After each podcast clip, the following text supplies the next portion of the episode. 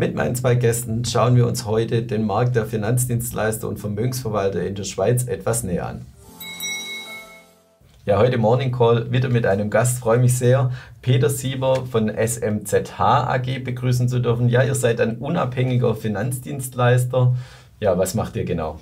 Also, morgen miteinander. Also herzlichen Dank für die Einladung bei der BX Swiss und, und äh, dass ich da darf, euer Morning Call dabei sein und, und auch uns als Firma SMZH vorstellen. Ich glaube, die SMZH ähm, ist, ist ein Finanzdienstleister, wo, wo, vor allem für Privat, aber auch Firmenkunden ähm, in, den, in den letzten Jahren und, und auch im Rahmen von unserem Wachstumsplan versucht, sehr, sehr persönlich und maßgeschneidert und umfassende Finanzberatung für unsere Kundinnen und Kunden äh, ähm, zu offerieren und, und zu gewährleisten. Wenn ich es richtig verstanden habe, seid ihr kein Vermögensverwalter in dem Sinne. Was ist genau der Unterschied zwischen Vermögensverwalter und Finanzdienstleister? Also ich glaube, wir haben die Möglichkeit als, als Finanzdienstleister aus einem Netzwerk von Partnern, ähm, äh, rund 40, 45 Partner, die wir aktuell äh, dürfen, äh, betreuen, äh, jeweils die entsprechenden Produkte für unsere Kundinnen und Kunden auszuwählen und Kundinnen und Kunden haben dann eigentlich die Möglichkeit, selber zu entscheiden, welche Lösung für sie unter, unter Umständen natürlich auch fällig von uns äh, für sie die beste wäre. Ja, und ihr wächst brutal die letzten Jahre und habt auch weiteres Wachstum vor in den nächsten Jahren. Was zeichnet euch aus? Wieso sind die Kunden bei euch gut aufgehoben? Ja, wir glauben, dass in der, in der, in der aktuellen oder auch in den letzten paar Jahren sich äh, Markt in der Schweiz und, und der Finanzmarkt, das betrifft nicht nur Banken, sondern auch äh, andere Finanzintermediäre wie, wie Versicherungen, äh, sich sehr, sehr äh, verändert hat. Und, und wir sehen dort dann auch über, über unsere Kundinnen und Kunden, wo wir tagtäglich Interaktion haben, ein Bedarf, ein Bedürfnis auf, auf, auf äh, persönliche Interaktion, auf, auf ein persönliches Gespräch, auf ein sehr bedürfnisorientierte Analyse. Und, und dort sehen wir im Moment sehr, sehr große Chancen und, und sehen das äh, eigentlich im gesamten äh, deutschsprachigen Raum in der Schweiz als, als eine sehr, sehr spannende Opportunität für uns. Und wie kann ich mir das als Kunde genau vorstellen? Ihr deckt dann nicht nur das Anlageuniversum ab oder den Anlagebereich, das ist dann breiter, praktisch von Versicherung bis Eigenheim oder wie kann man sich das vorstellen?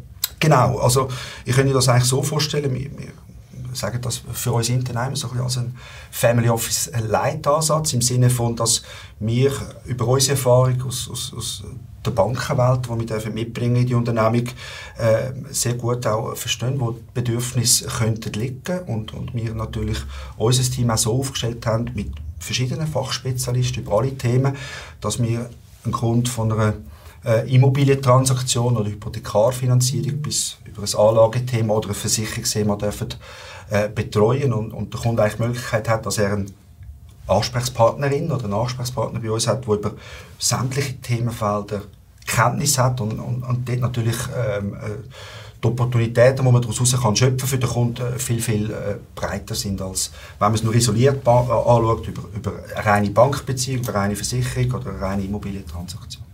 Ja, und wir hatten schon gesagt, ihr wächst stark, wollt auch nächstes Jahr nochmal stark wachsen.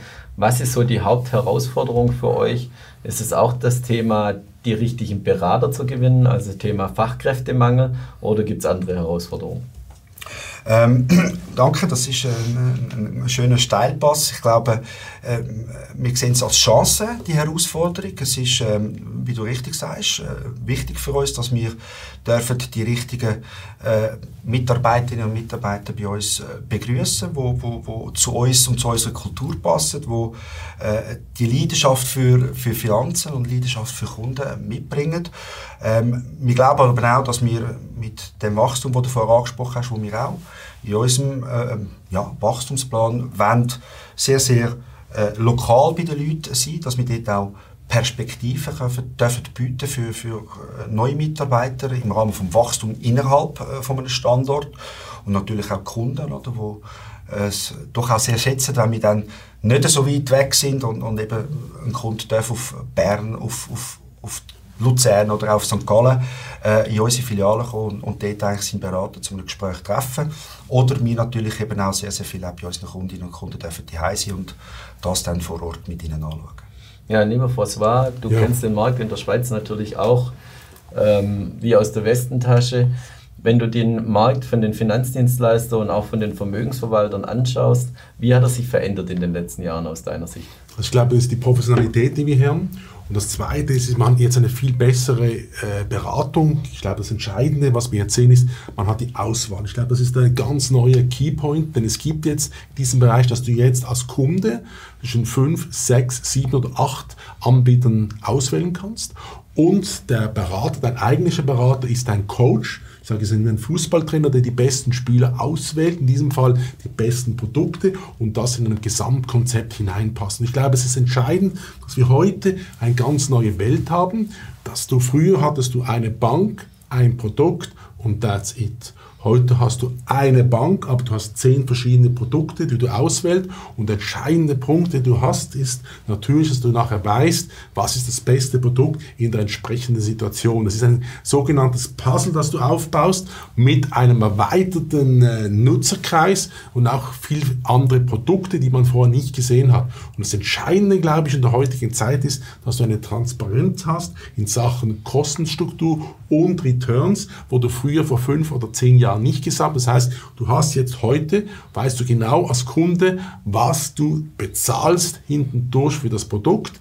Und das gibt euch ein viel besseres Gefühl, diese Art von Verwaltung zu benutzen, weil früher war alles eine Blackbox, heute weißt du ganz genau, was dahinter steckt. Und du kannst selber entscheiden. Das heißt, du bist selber im Driving Seat und das warst du früher nicht, weil du wurdest einfach in ein Produkt hineingejagt und das war's. Heute gehst du zum Berater und das ist, glaube ich, die SMZH. Du bekommst eine Palette von Angeboten, kannst entscheiden und das macht das Kundenerlebnis ganz anders und auch da ist die Verbundenheit, die der Kunde hat zum Berater, ist eine ganz andere wie früher. Ja, und du hast einen Stichpunkt noch gesagt, eine Bank, du hast es zwar nicht so gemeint, aber um die Frage kommen wir natürlich auch nicht drum herum.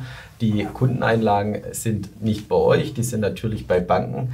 Hat es großen Einfluss auch für euer Geschäft gehabt, dass es äh, in Anführungszeichen nur noch eine große Bank gibt in der Schweiz?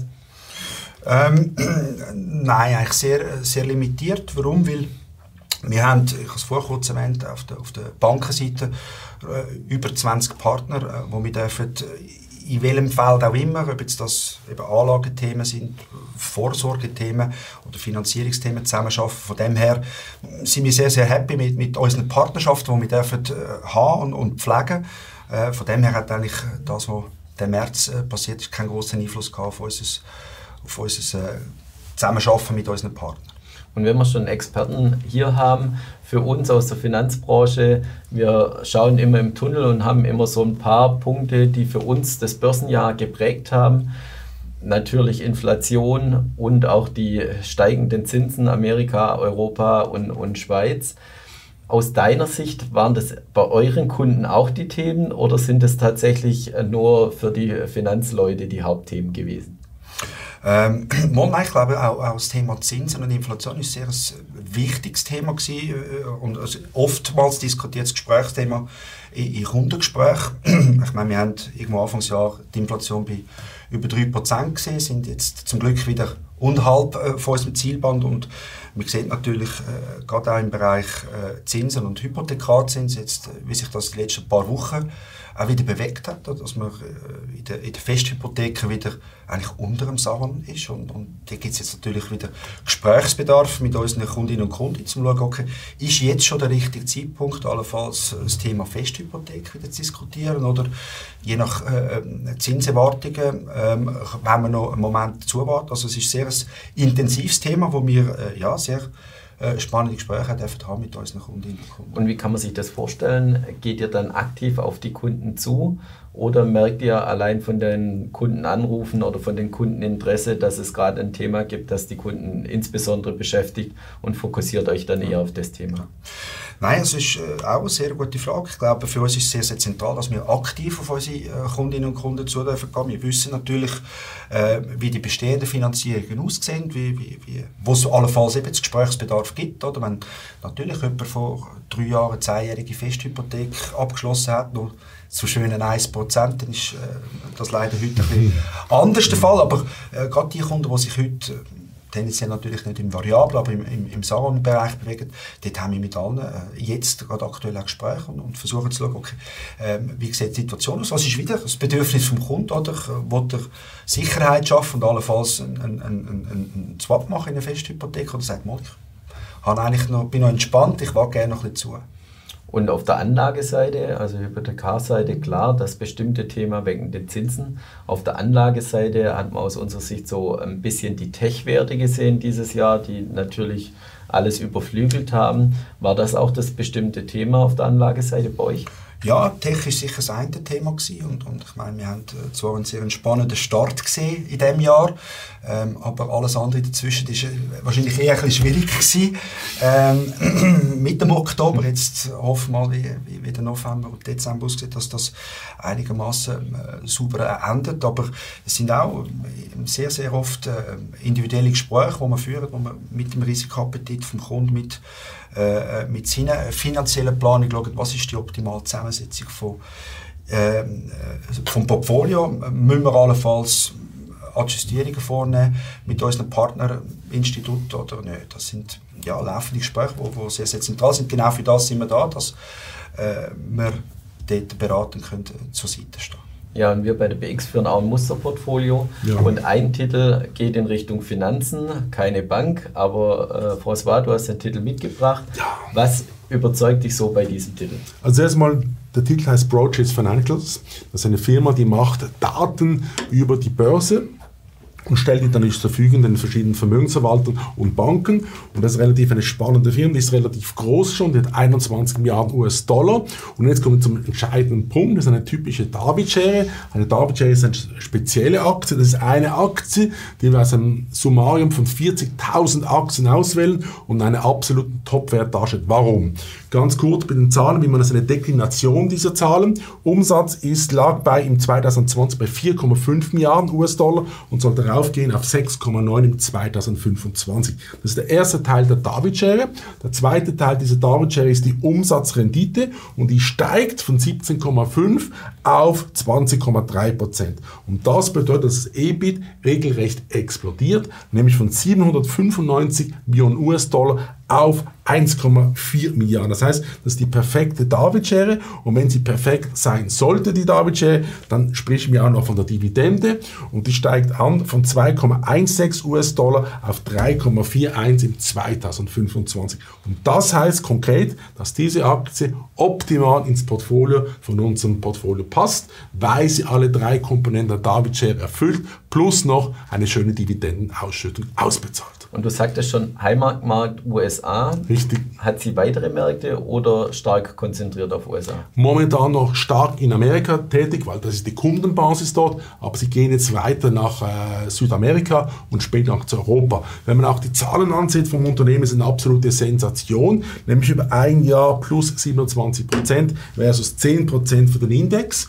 Und über fünf Jahre 97,3 Prozent plus versus 78,2 Prozent. Und habe ich eine eine smarte Frage noch gedacht, weil die kommt sicher. Wie hat die UBS abgeschnitten gegenüber dieser Aktie? Habe ich auch gemacht. Ich habe die amerikanische UBS-Aktie genommen und die lagen bei plus 86 Prozent über fünf Jahre. Das heißt konkret, diese Aktie schafft nicht nur Mehrwert gegenüber dem Index, sondern auch gegen die UBS und ich glaube, das ist eine absolute Top-Aktie, auch in der Zukunft für unsere Zuschauer und Zuschauerinnen. Macht mir ein bisschen Angst, äh, dass du schon meine Gedanken lesen kannst. Das wäre tatsächlich meine Anschlussfrage gewesen. Warum haben wir derzeit keine Banken in unserem Portfolio? Weil ganz einfach die Konkurrenz ist zu stark. Also ich sage es jetzt ganz offen, wenn du jetzt das Telefonbuch früher aufgemacht hast in Zürich, hast du 150, 200 Banken gehabt. Die Konkurrenz ist extrem. Das heißt, wir haben eine Margensituation, die unter Druck ist. Der einzige Vorteil, den momentan die Banken noch haben, ist die Schweizer Nationalbank, die eine extrem hohe Verzinsung für die Guthaben macht. Und weil die Leute ja nervös sind momentan um Geld zu investieren an der Börse, der SMA ist ein Minus, haben natürlich die Cash-Beteile, machen einen riesigen Anteil an den Gewinnen der Banken. Wir rechnen bei Kantonalbanken von über 50 Prozent, wo das Zinsdifferenz den Gewinn ausmacht. Aus diesem Grund sind die Banken momentan nicht so gefragt, außer, das sage ich jetzt wieder, wenn sie Spezialangebote haben. Ich komme jetzt zu einem Beispiel, der nicht ganz bankmäßig, das ist die KKR, das ist ein Private Equity House, das läuft extrem gut, ist keine Bank, ist ein Vermögensverwalter im erweiterten Sinn und das ist natürlich diese Leadership-Rolle, die du hast, weil es gibt nur fünf, sechs ganz gute Private Equity Houses, es gibt noch Blackstone nebendran, das haben wir in unserem Portfolio.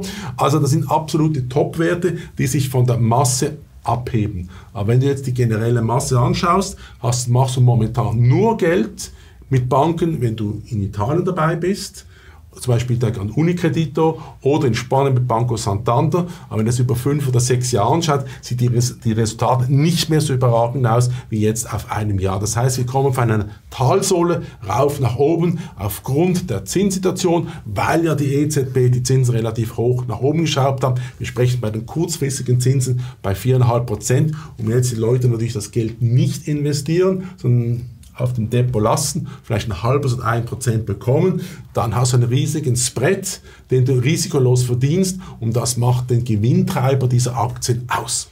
Wollen wir vielleicht noch zusammen ein bisschen in die Zukunft schauen? Wir haben alle keine Glaskugel da und ich weiß auch nicht, wie weit du was dazu sagen kannst, aber wie ist eure Hausmeinung, insbesondere vielleicht zum Zinsniveau und auch zu den Aktienmärkten, vielleicht auch auf die Sicht von dem nächsten halben Jahr oder auch das nächste ganze Jahr? Ja. Äh, obwohl ich natürlich kein Ökonom bin, ähm, und ich glaube, auf der Zinsseite äh, ist klar unsere Meinung, dass im Moment ähm, wir sind innerhalb vom Zielband man rechnet noch mit vielleicht einer leichten Erhöhung der, oder Anstieg der Inflation in den nächsten äh, zwei, drei Monate, aber eigentlich nicht tendenziell mit einer Zinserhöhung.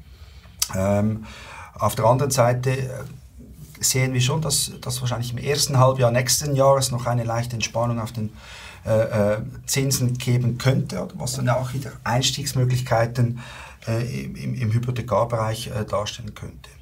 Auf der Börsenseite ist natürlich so die große Glaskugel. Ich glaube, da ist François wahrscheinlich fast besser äh, im, im, im, Ausblick als ich. Und, und ich von meiner Seite äh, oder gehe davon aus, dass äh, natürlich die Entwicklung der Zinsen nicht nur in der Schweiz, sondern vor allem auch in Europa und Amerika ein, ein wichtiger Faktor für, für die, für die äh, Börsenaussicht und die Marktaussicht nächsten Jahres sein werden. Auf der einen Seite, auf der anderen Seite ähm, oder sehen wir doch auch, dass viele Corporates hier jetzt in der Refinanzierung aus dem Tiefzinsniveau rauskommen und die Refinanzierung halt äh, doppelt oder dreimal so teuer ist als, als noch vor zwei, drei Jahren und, und wie sich dann das auf die Märkte auswirken aus, äh, wird, das ja, ist noch schwierig vorauszusagen. Und dann vielleicht zum Abschluss noch eine ganz persönliche Frage.